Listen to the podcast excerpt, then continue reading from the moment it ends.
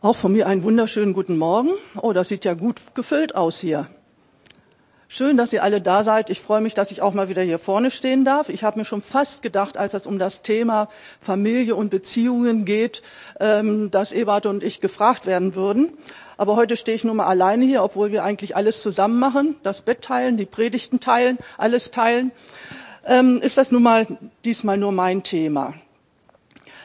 Ähm, und du hast es ja schon gesagt, Joe, die uns gut kennen, wissen wir, dass, wissen ja, dass wir schon lange mit diesem Thema unterwegs sind, beziehungsweise ich muss eigentlich sagen, eher waren.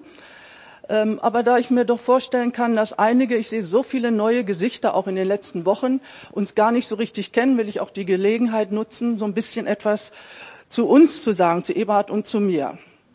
Also eigentlich müsste ich ja sagen, wir gehören zum Inventar dieser Gemeinde ja, seit Gründung letzten Endes oder mit der Gründung äh, gehören wir dazu. So ungefähr 45 Jahre kommt das so hin. So in Schätz Schätzungsweise. Und trotzdem waren wir nicht immer sichtbar, nicht immer da. Früher mit unseren Kindern noch eher als dann etwas später. Und das hat natürlich auch etwas mit unserer Lebensberufung zu tun. Gott hat uns schon vor vielen Jahren aufs Herz gelegt und deswegen ist mir dieses Thema auch so, so wichtig, Menschen zu helfen, in guten Beziehungen zu leben. Nicht nur in der Familie, auch außerhalb der Familie. Und das hat natürlich auch etwas mit unserer persönlichen Familiengeschichte dazu äh, zu tun. Ich glaube, einige wissen, vielleicht nicht alles, wir haben 13 Kinder großgezogen, sechs angenommene und sieben leibliche, so in dieser Reihenfolge in, etwas, in etwa auch. Oh, danke. Und das tut man natürlich nicht so nebenbei. Und das ist natürlich auch nicht so einfach. Und da ist man unwahrscheinlich auf das Reden Gottes angewiesen, auf die Kraft Gottes angewiesen. Man muss sich über das Thema, über, äh, über das Thema Erziehung Gedanken machen. Und unsere Fragen gerade am Anfang, und das war natürlich auch unser Gebet, Herr, schenke uns Kraft. Wo bekommen wir die Kraft her? Wie sollen wir mit unseren Kindern umgehen? Was brauchen sie? Wie sollen wir sie erziehen? Das waren so unsere Fragen. Ich gehe jetzt hier nicht auf das Thema Erziehung ein. Das hat Tanja letzten Sonntag wirklich schön gemacht. Aber dass Gott mal all diese Erfahrungen, die wir so im Laufe unserer Jahre mit den Kindern gemacht haben, nutzen würde, um uns, mit uns einen Familiendienst ins Leben zu rufen. Das hätten wir damals nie geahnt mal gut, sage ich manchmal, dass man manchmal nicht weiß, was Gott mit einem tut. Äh, wenn man etwas älter und reifer geworden ist, sage ich mir, meine Güte, was waren wir jung damals? Anfang 20, Mitte 20. Ja, wir gründeten so ungefähr vor 40 Jahren Team F, Neues Leben für Familien und in Wochenendseminaren, in unzähligen Vorträgen waren wir unterwegs zum Thema Familie, zum Thema Beziehungen. Und dieses Werk ist unwahrscheinlich gewachsen. Wir haben ungefähr 40 hauptamtliche Mitarbeiter, überall im Land verstreut, 1000 ehrenamtliche Mitarbeiter, die Seminare halten, Wochenende für Wochenende. Unzählige sind allein an diesem Wochenende, finden an diesem Wochenende statt. Für Paare, für Singles, für, weiß ich, Familien, für Teenager mit ihren Eltern oder umgekehrt Eltern mit ihren Teenagern. Egal. Und so waren auch wir über all die Jahre häufig Wochenende für Wochenende unterwegs auch in Gemeinden, in unserem Verein, oft auch im Ausland. Gut, jetzt sind wir natürlich schon längst im Ruhestand, halten zwar hin und wieder noch Seminare, längst nicht mehr so viel. Aber gut, das nur so ein bisschen zu meiner Vorstellung, beziehungsweise für die, die uns so wenig kennen, kommen wir zurück zu uns heute hier zum Thema. In guten Beziehungen leben. Oh, Gute Beziehungen bauen und erhalten, ich habe sie etwas anders formuliert, in guten Beziehungen leben von Herz zu Herz. Lass uns mal träumen. Stell dir mal vor, du würdest in Freundschaft oder zumindest im Frieden leben, dort an deinem Arbeitsplatz, mit deinen Kommilitonen oder Kommilitonen in der, in, im Studium oder in der Schule oder hier in der Gemeinde zu Hause mit deinem Mann, wenn du verheiratet bist, oder deiner Frau, mit deinen Kindern, selbst mit deinen Teenies oder sogar mit deinen erwachsenen Kindern, mit deinen Schwiegereltern, mit deinen eigenen Eltern. Frieden, vielleicht sogar Freundschaft, kein Hintergehen, kein Mobbing, keine verletzenden Worte, wie wäre das Leben schön, oder? Fast wie im Paradies. Und ich denke mir, so hat sich Gott das auch gedacht, ursprünglich. Auch wenn es kein Paradies mehr gibt, will ich mal so sagen, ist diese Sehnsucht nach guten, ehrlichen, tiefen Beziehungen immer noch in uns äh, verwachsen, in unserem Herzen drin, egal ob wir uns Christen nennen oder nicht. Ja, und wie sieht das Leben aus? Die meisten Probleme haben wir im zwischenmenschlichen Miteinander. Und ich denke, dass nicht nur wir, sondern es auch Gottes Anliegen ist, dass wir in Frieden, in Freundschaft oder zumindest versöhnt miteinander leben. Und ich glaube, dazu ist Jesus auch gekommen, um Versöhnung zu bringen, um Frieden zu kommen, äh, zu bringen, auch in unsere Herzen hinein. Und ich glaube, Gottes Anliegen ist es auch deswegen, weil er weiß, wie groß die Not, die Zerstörung ist, gerade wenn es um zerstörte Beziehungen geht. Es gibt einen Bibelvers, der begleitet mich schon jahrzehntelang, würde ich eigentlich sagen, und der lässt mich nicht mehr los. Das ist der, der letzte Vers im Alten Testament. Weiß jemand, was da steht?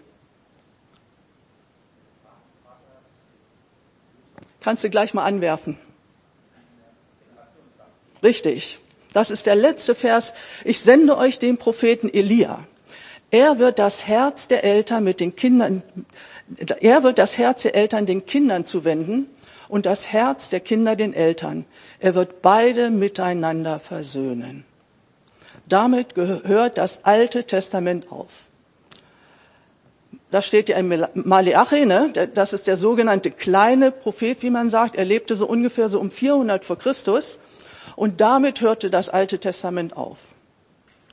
Und dann gibt es so ungefähr 400 Jahre, sage ich mal so, Funkstille. Da wissen wir nicht viel drüber, ja, aus, in den Apokryphen und Geschichtsbüchern, ja. Dann gibt es wieder eine erste Verheißung im Neuen Testament. Weiß jemand, was das für eine Verheißung ist? Da verkündet ein Engel die Geburt von Johannes dem Täufer. Er erscheint ja dem ähm, Priester Zacharias im Tempel. Seine Frau und er hatten schon lange für einen Sohn gebetet. Nun waren sie alt die Zeit ist vergangen, die Hoffnung dahin. Und dann erscheint ein Engel und sagt, euer Gebet oder dein Gebet ist erhört worden. Ihr werdet einen Sohn haben. Und jetzt die nächste Bibelstelle bitte. Und, so steht es dann im Lukas 1, er wird dem Herrn als Bote vorausgehen, im gleichen Geist und mit der gleichen Kraft wie der Prophet Elia. Seine Aufgabe wird es sein, das Herz der Eltern den Kindern zuzuwenden und alle Ungehorsamen auf den rechten Weg zurückzubringen. Also ich kann mich noch ganz genau daran erinnern, als mir das so klar wurde. Ich habe gesagt, Herr, ist dir das so wichtig? Der letzte Vers im Alten Testament, die erste Verheißung im Neuen Testament. Und da sagte Gott, ja, mir ist das so wichtig, dass Menschen miteinander versöhnt leben. Besonders auch in der Familie natürlich. Und dazu möchte ich euch gebrauchen. Das ist das, was Gott uns gesagt hat. Und das fiel so ganz tief in mein Herz hinein. Und ich hatte eine ganz neue Begeisterung und Leidenschaft, wirklich mich gebrauchen zu lassen, ja, erstens selber gute Beziehungen zu leben, in der eigenen Familie, in der eigenen Partnerschaft und das auch weiterzugeben, dass andere in guten Beziehungen leben können. Das war unsere Vision, das Herzen wieder zueinander finden. Und die Frage ist natürlich, wie kann man das erreichen? Kannst die nächste Folie mal anschreiben? Da könnt ihr dann gleich so mal ein bisschen meine Gliederung sehen. Wie kann man eine Beziehung bauen oder erhalten von Herz zu Herz? Einmal zu den eigenen Kindern, die noch zu Hause leben, würde ich mal so sagen. Umgekehrt zu den eigenen Eltern. Wir alle haben ja auch Eltern oder gehabt. Oder zum Ehepartner. Zu Menschen, die uns nahestehen in der Verwandtschaft, in der Gemeinde, im Freundeskreis. Wie können wir gute Beziehungen bauen oder erhalten? Aber fangen wir mal an, Beziehungen zwischen Eltern und Kindern, die noch zu Hause leben. Das betrifft ja eine ganze Reihe von uns und ich hoffe, dass doch eine ganze Reihe, die mit ihren Kindern, die zu Hause leben, ja zu Hause sind, online dabei sind. Ähm, ich knüpfe da so ein bisschen an, an das, was Tanja letzten Sonntag gesagt hat. Ich kann mich noch ganz genau daran erinnern, als mir klar wurde, dass Erziehung nur dann wirklich Frucht bringt, wenn eine Beziehung da ist zwischen Eltern und Kind, zwischen Mutter und Kind, zwischen Vater und Kind. Und das hat natürlich auch etwas mit unserer persönlichen Geschichte zu tun, dass mir das so klar geworden ist. Wir haben ja mit der Geburt unseres ersten Sohnes, der ist jetzt letzte Woche 50 geworden, ähm, innerhalb eines Jahres sechs Kinder, kleine Kinder in unsere Familie aufgenommen. Kinder, die niemand haben wollte. Kannst du das Bild mal anschmeißen? Da seht ihr mal so einen kleinen Ausschnitt äh, von denen, die damals da waren. Und ich kann mich noch ganz genau dran erinnern. Ich saß im Garten, die Kinder spielten so herum. Und ähm, da war der kleine Zweijährige, der immer noch, oder zwar schon fast drei war, der immer noch nicht so richtig laufen konnte, immer noch sehr unsicher war, auf den Beinen war. Und der andere Kleine, auch so um zwei Jahre rum, dessen erstes Wort Lade war von Schokolade. So kam er in unsere Familie. Oh ja, die trostlosen leeren Augen kannst du wieder ausblenden. Und mir war klar, dort als ich im Garten saß, ich muss erstmal das Herz dieser Kinder gewinnen. Ohne eine Beziehung gelingt keine Beziehung. Ich kann mich noch ganz genauer daran an die Situation erinnern. Ich weiß sogar noch, was ich anhatte, obwohl das jetzt also so gut wie 50 Jahre her ist. Und Gott hat mich unwahrscheinlich in meinem Herzen angerührt, so mit einer gesunden, sagen wir mal, Ehrfurcht des Herrn im guten Sinn. Und ich wusste, Claudia, du musst deine Unbeherrschtheit in den Griff bekommen. Diese Kinder haben schon so viel mitgebracht, nicht nur am positiven leider, so viel, so viel Last mitgebracht. Und so, das hat mir, das, das meine ich in diesem Fall auch unter Ehrfurcht Gottes. Und ich habe gesagt, Herr, hilf mir, das in den Griff zu bekommen. Ich will nicht, dass meine Kinder auch noch unter meinen Macken, um es mal so ein bisschen freundlich auszudrücken, zu leiden haben. Hilf mir, meine Kinder mit deinen Augen zu sehen. Und das war dann so mein Leitvers in den nächsten Jahren. Hilf mir, meine Kinder mit deinen Augen zu sehen. Ob Gott mich verändert hat, fragst du vielleicht? Ich will sagen, jein. Also nicht so zack, ne, wie wir uns das so manchmal äh, wünschen, so mit so Galerie der Wunder. Gott hat mich verändert. Von einem Tag auf den anderen bin ich meine Unge Unbeherrschtheit äh, losgeworden. Nein, aber mir ist das so tief ins Herz gefallen. Ich habe gesagt, ich will das lernen, Herr, mit deiner Hilfe. Und jeden Abend, ich habe Eberhard gesagt, Eberhard, du hast nicht nur das Recht, du hast die Pflicht, mich jeden Abend zu fragen, ob es mir besser gelungen ist. Training und Gebet. Training und Gebet ja, das war mir wirklich ein heiliges Anliegen und ich wusste, Erziehung ohne Beziehung klappt nicht. Das wäre Drill. Na gut, das war jetzt meine Geschichte. Vielleicht denkst du, na ja, also ich habe eine gute Beziehung zu meinen Kindern. Das betrifft mich nicht. Meine Kinder sind erwünscht, geliebt. Gut, das sollte ja auch oder das Normale sein. Das kenne ich ja auch. Wenn ich allein an meine sieben Schwangerschaften denke, da habe ich schon eine Beziehung aufgebaut, während das Kind noch im Mutterleib war bei mir. Ich habe es gesegnet, ich habe für es gebetet, mit ihm gesprochen und ich denke mal, jede Mutter, die ein Kind erwartet, tut das normalerweise. Da ist schon eine Herzensbeziehung da, wenn das Kind geboren wird. Und trotzdem, man kann diese Beziehung mit der Zeit oder diese Herzensbeziehung mit der Zeit wieder verlieren. Und das ist das Tragische. Oftmals merkt man das in der Pubertät, manchmal schon früher, manchmal auch erst später. Und das tut weh, sehr weh. Und da fragst du dich vielleicht, ja, kann man da vorbeugen, vielleicht sogar Heilung bringen? Es gibt ein Zaubermittel, wenn ich dieses Wort mal benutzen darf, für Gewinnung von Herzen. Ganz, ganz einfach. Es kann sogar Herzen wieder heilen. Kannst du nachher gleich ausprobieren. Nämlich liebevolle Worte. Liebevolle Worte. Ist es nicht so? Worte bestimmen unser Familienklima. Worte bestimmen das Klima, weiß ich, in, in der Schule, im Beruf, in der Gemeinde. Positive Worte bauen auf, negative Worte verletzen. Worte können heilen, Mut machen, aufrichten, aber Worte können auch verletzen, krank machen, töten. Kennt ihr das Wort Rufmord im Deutschen? Aus demselben Mund, Jakobus 3, geht Segen oder Fluch hervor. Oder aus den Sprüchen, Sprüche 18, Tod und Leben steht in Gewalt der Zunge. Und manchmal an einem einzigen Tag. Meine Beobachtung ist, es wird viel geschimpft, besonders auch in den Familien. Kinder schotten sich ab, kennt ihr, ne? stellen die Ohren auf Durchzug oder ziehen sich innerlich zurück.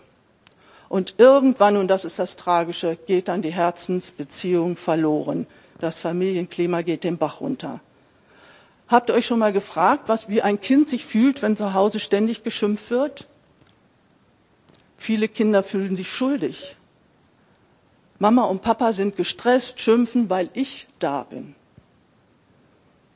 Und manch ein Kind hat, wenn es alt genug ist, die Familie verlassen oder sich irgendwann in die rebellische Phase zurückgezogen. Und liebe Eltern, die ihr noch kleine Kinder habt, passt auf, was er ihnen sagt. Sie nehmen alles noch für bare Münze. Sie glauben euch alles. Das liegt an ihrer Denkstruktur, dass sie euch alles abnehmen. Einerseits ist das gut, aber andererseits kann es auch zum, äh, zum Negativen ausarten. Nur mal ein Beispiel von mir. Ähm, ich war so ungefähr fünf Jahre alt, so ungefähr fünf, ja, gut fünf Jahre alt. Mein Bruder ist zwei Jahre jünger und laut meiner Mutter mussten wir uns ständig gezankt haben. Das muss wohl also ziemlich turbulent gewesen sein, wir beide. Auf jeden Fall ein Satz, den meine Mutter, also weiß ich wie oft täglich gesagt hat, eure Streiterei macht mich noch ganz krank. Ja, und dann kam sie ins Krankenhaus. Was denkt ihr wohl, was ich gedacht habe? Eure Streiterei macht mich noch ganz krank. Ja, einige Tage später kam sie mit meinem jüngsten Bruder nach Hause. Ja, aber trotzdem, ich meine, es gibt ja, vielleicht habt ihr selber solche Sätze heute noch im Kopf. Man kann vieles so oder so sagen. Mal ein Beispiel. Ähm, wir waren mal wieder zu Vorträgen am einem Wochenende unterwegs. Ähm, es war noch ein Kind bei uns zu Hause und das ist unsere Jüngste, das ist Marie. Die meisten kennen sie ja noch. Ich glaube, sie war damals so 16, 17 Jahre alt, hatte sich zur Verstärkung eine Freundin noch geholt. Wir waren in Österreich. Und ähm, naja, Marie kocht gerne und so, also sie kann sich sehr gut ganz äh, selbst versorgen. Und ich habe auch von meinem Vater im Himmel schon was gelernt, nämlich was dieses Wörtchen Gnade betrifft. Es gibt bei uns in der Familie eine Regel, die gab es schon immer und ich glaube, die gilt in den meisten Familien ausgesprochen oder nicht ausgesprochen. Wer alt genug ist, weiß ich, sich Brote schmieren zu können oder in der Pfanne was zu brutzeln, ist auch, auch alt genug, das wieder wegzuräumen, oder? Ist eigentlich eine vernünftige Familienregel. Naja, auf jeden Fall, was das Wörtchen Gnade betrifft, ich rufe mindestens zwei, drei Stunden vorher an und sage, wann wir nach Hause kommen. Ihr ahnt schon, ne? Ja. Gut, wir kommen also nach Hause. Wie gesagt, ich hatte schon angerufen. Ähm, komme bei uns in den, in den Wohnbereich rein. Wir haben eine offene Küche und ich denke, oh nein, oh nein. Da hat sie sich ja wohl wirklich mal ausgelassen. Und ich liebe Ordnung, ehrlich gesagt. Naja, erstmal gehe ich in ihr Zimmer hinein, die übliche äh, Begrüßungszeremonie. Ich habe nichts darüber gesagt. Naja, und nach einer Weile sage ich, Marie, weißt du was? Ich glaube, vorhin war die Pfanne viel zu heiß, als dass du sie hättest abwaschen können.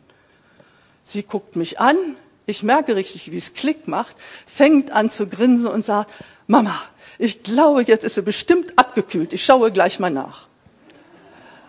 Also, ich will mal ehrlich sagen, wenn ich ein Wochenende unterwegs war, jetzt auch mit Ebert natürlich, und wir Vorträge hatten, wir von Österreich nach Hause fahren, und ich sehe so eine Küche, ich hätte das gute Recht zu sagen, also Marie, weißt du was?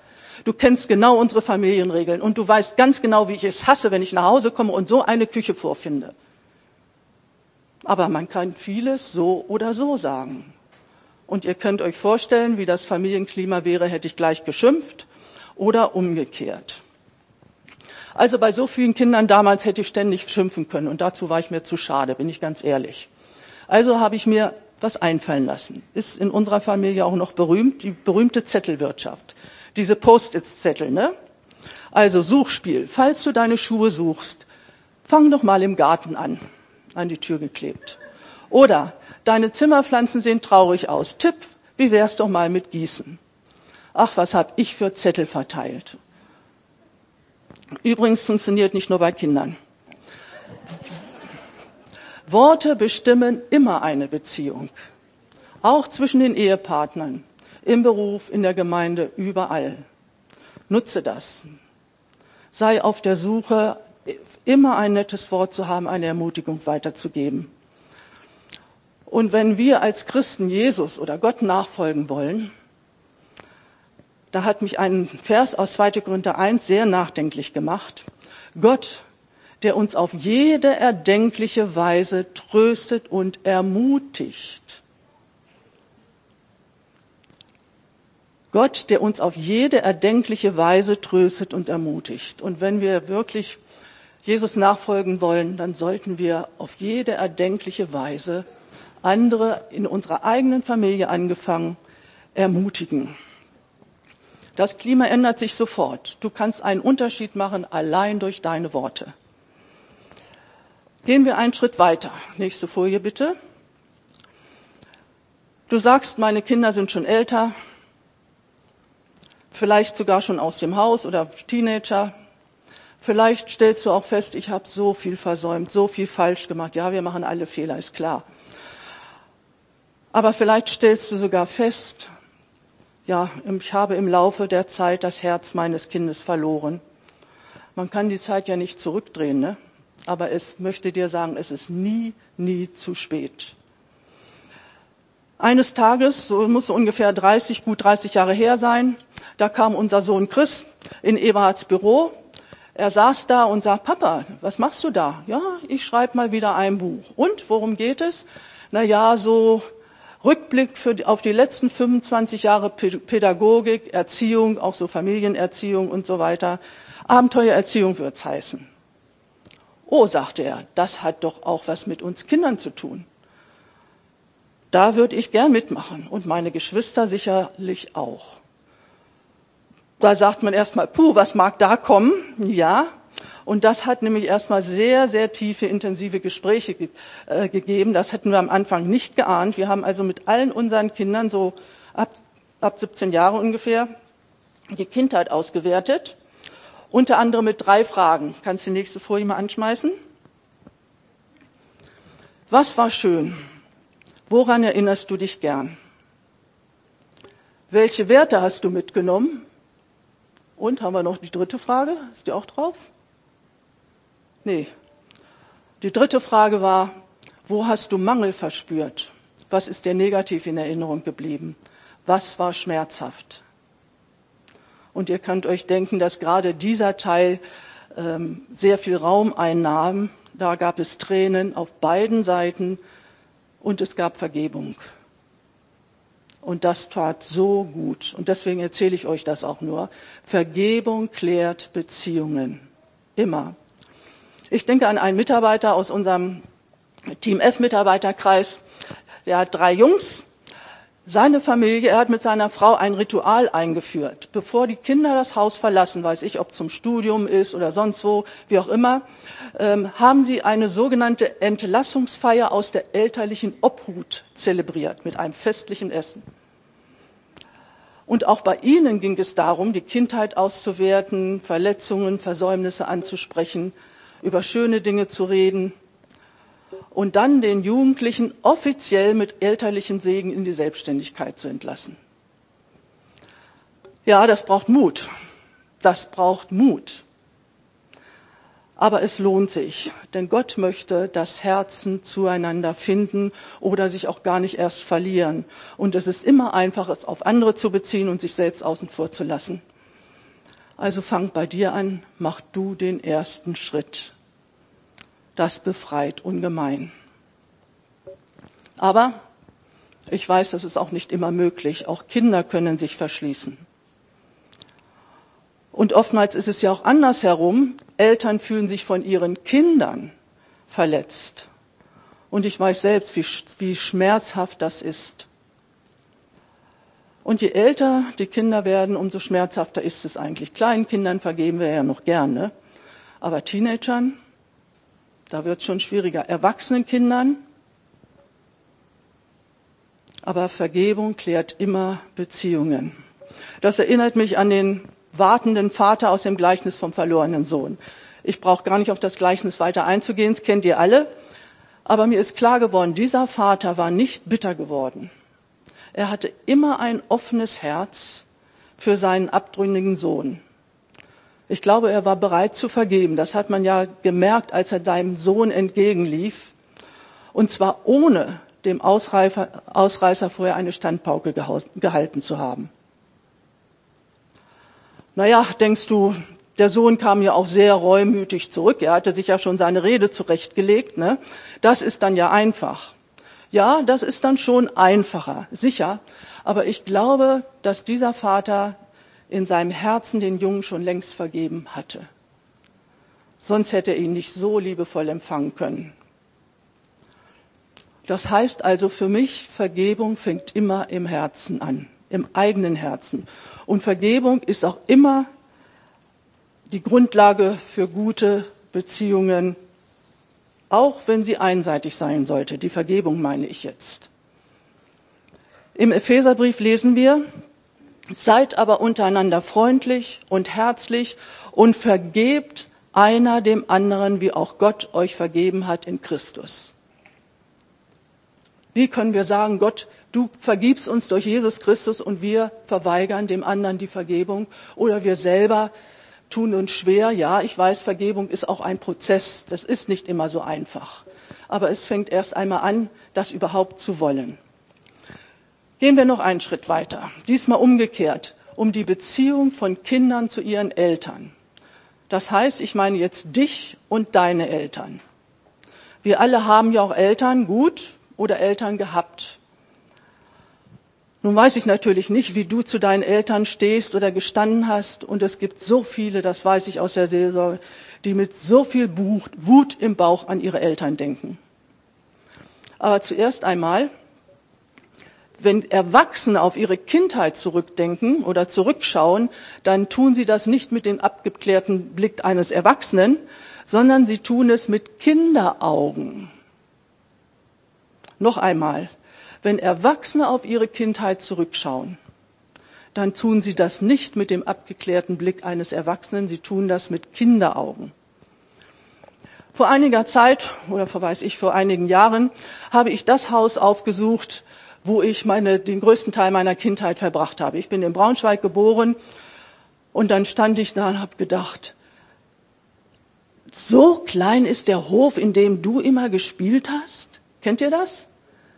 Ich hatte ihn viel größer in Erinnerung. Oder eine unserer Töchter kam in mein Büro und sagte, Mama, das war früher mein Kinderzimmer? Ich dachte, das sei viel größer gewesen. Das heißt also, die eigene Wahrnehmung kann und ist sogar meistens trügerisch. Sie spricht nicht immer der Wahrheit. Und das ist das Tragische daran. Man trägt noch diese kindliche Wahrnehmung in sich herum. Oftmals sieht man deshalb auch den Schmerz, den man so als Kind empfunden hat, als über, übergroß. Er überlagert eigentlich alles, sodass man das Gute und Schöne gar nicht mehr sehen kann. Das erklärt übrigens auch, warum manche Geschwister ein anderes Bild haben, obwohl sie in der gleichen Familie aufgewachsen sind. Ja, unsere Wahrnehmung ist oft trügerisch.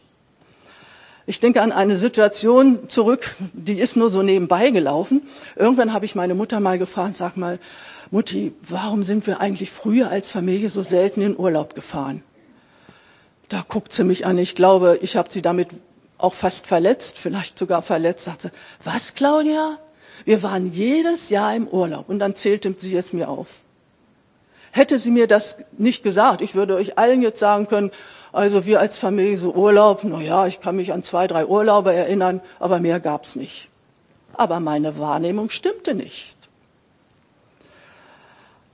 Ja, und wenn du so viel Wut im Bauch hast, Wut ist immer zerstörerisch und zwar für dich. Nur Vergebung bringt Heilung. Und Vergebung, ich wiederhole mich da, ist der Schlüssel zu guten Beziehungen. Da gibt es keine Ausnahme. Das heißt also, wenn du das so empfindest, bringe deine Wut, bringe deine Vergangenheit zu Jesus unbedingt. Manchmal tut es auch gut, es vor jemandem auszusprechen, äh, vor einem guten Freund, Freundin, Seelsorger und so weiter. aber bringe es zu Jesus. Das bedeutet allerdings nicht, dass es immer klug und richtig ist, Dinge, die sehr schmerzhaft waren, auch mit den eigenen Eltern anzusprechen. Also da muss man das sehr abwägen. Das kann manchmal noch mehr zerstören. Und manchmal ist es natürlich auch schon gar nicht mehr möglich. Aber vielleicht hast ja auch du dich schuldig gemacht, deinen Eltern gegenüber. Und du merkst vielleicht, da steht immer noch was im Raum. Dann bringe das in Ordnung, solange noch Zeit ist. Bitte um Vergebung. Das braucht sicher Mut, aber es klärt immer Beziehungen. Allerdings will ich auch gleich sagen, das bedeutet nicht automatisch, dass auch Versöhnung möglich ist. Manchmal ist Vergebung auch einseitig. Zur Versöhnung gehören immer zwei. Gut, Vergebung ist natürlich eine Seite, aber du musst dich natürlich auch entsprechend verhalten. Manche Menschen merken gar nicht, wie zerstörerisch ihr Verhalten ist. Was ich damit meine? In der Seelsorge und in Gesprächen stelle ich oft fest, dass von erwachsenen Kindern zu den Eltern, aber auch umgekehrt von den Eltern zu den erwachsenen Kindern oder auch Teenagerkindern, dass es Verhaltensweise gibt, die absolut auf Zerstörung von Beziehungen angelegt sind. Da werden Grenzen überschritten, da wird sich ungefragt eingemischt und das führt immer zur Zerstörung von Beziehungen und zu Leid. Ich denke an Renate, drei Kinder, die hat mir mal gesagt in einem Seelsorgegespräch, Claudia, meine Mutter mischt sich in alles ein. Welche Kleidung ich trage, die hat so einen Ökotick, sagte sie mir. Ich trenne schon immer überall alle Etiketten raus, wofür wir Geld ausgeben, was ich koche. Und sogar in mein Tagebuch hat sie reingeschaut, als ich das mal liegen gelassen hatte. Das sind No-Gos. Das darf man nicht machen. Man darf sich nicht ungefragt einmischen in das Leben seiner Kinder. Oder eine andere Mutter sagt, meine Mutter mischt sich immer in die Erziehung meiner Kinder ein. Was ich meinem Sohn verbiete, erlaubt sie oder umgekehrt und hat mir da Geschichten erzählt. Also mische dich niemals ungefragt in das Leben deiner erwachsenen Kinder ein. Das ist schon immer eine Grundregel von Eberhard und von mir. Wir haben unseren Kindern gesagt, ihr könnt uns gerne fragen, aber wir mischen uns ungefragt nicht ein. Naja, nun kann es natürlich auch umgekehrt sein. Erwachsene Kinder dürfen sich auch nicht ungefragt in das Leben der Eltern einmischen oder eingreifen. Da denke ich an eine Mutter, die mir erzählt hat, dass ihre erwachsene Tochter in diesem Fall ihr laufend Vorschriften machte, vor allen Dingen alles, was mit Geld zu tun hatte. Sie kritisiert alles, sagt sie mir. Meine Reisen sind ihr zu teuer, warum ich mir einen neuen Mantel gekauft hätte. Und dann sagte sie so resignierend, ich fühle mich von meiner Tochter regelrecht kontrolliert. Also in allen Fällen, egal von, ob von Kindern zu Eltern oder von Eltern zu Kindern, wurden Grenzen überschritten. Das ist ein zerstörerisches Verhalten. Da muss man sich abgrenzen und ein klares Wort reden. Ich komme langsam zum Schluss, möchte dir noch etwas zum Nachdenken mitgeben. Ist es nicht so, dass viele Menschen, wenn sie so zurückdenken auf ihre Vergangenheit, vielleicht sogar auf ihre Kindheit, oftmals eher das Negative sehen und das Gute aus den Augen verlieren? Ein bisschen ist es auch Typsache, gebe ich ja auch zu. Aber trotzdem, egal wie deine Kindheit verlaufen ist, es gibt auch immer Gutes, was du mitbekommen hast. Und häufig verlieren wir das aus dem Blick und sehen so das Schmerzliche. Und wie gesagt, das liegt auch an unserer Wahrnehmung. Also das Kinderzimmer war doch nicht so groß, wie du es immer empfunden hast. Das ist wirklich so. Also wir alle haben auch schon viel Gutes, Schönes mitbekommen. Und da könnten dir vielleicht die Fragen helfen, die wir damals unseren Kindern gestellt hatten. Die findet ihr jetzt da an der Wand. Welche Werte hast du mitgenommen? Was war schön? Woran, woran erinnerst du dich gern? Welche Werte hast du mitgenommen? Was war schön? Woran erinnerst du dich gern? Vielleicht nützt du einfach mal die Zeit. Vielleicht sagst du sogar mal Danke. Im Philippa 4, im Philippa 4, Vers 8 steht, Achtet auf das Gute, auf das Liebenswerte, anderen Übersetzung heißt, da, darüber denkt nach. Achtet auf das Gute, auf das Liebenswerte. Schreib es doch einfach mal auf in deiner nächsten stillen Zeit. Oder Epheser 4, redet nicht schlecht voneinander. Was ihr sagt, soll für jeden gut und hilfreich sein. Eine Wohltat für alle. Und da bin ich wieder an dem, was ich am Anfang teilweise gesagt habe. Sprich Worte der Ermutigung. Sprich Worte der Heilung zu deinen Kindern, zu deinem Partner, zu deinen Geschwistern, egal ob es nun leibliche Geschwister sind oder hier in der Gemeinde, in der, in der Gemeindefamilie oder auch zu deinen eigenen Eltern. Ja, auch Eltern brauchen Worte der Ermutigung. Und du wirst sehen, wie Beziehungen gebaut werden, neu entstehen, wie sie gefestigt werden, wie sogar gestörte oder zerstörte Beziehungen langsam, langsam wieder heilen. Denn Gott ist ein Gott der Beziehungen und er steht immer auf der Seite derer, die Beziehungen wiederherstellen wollen oder erhalten wollen. Und darauf kannst du dich immer verlassen. Amen.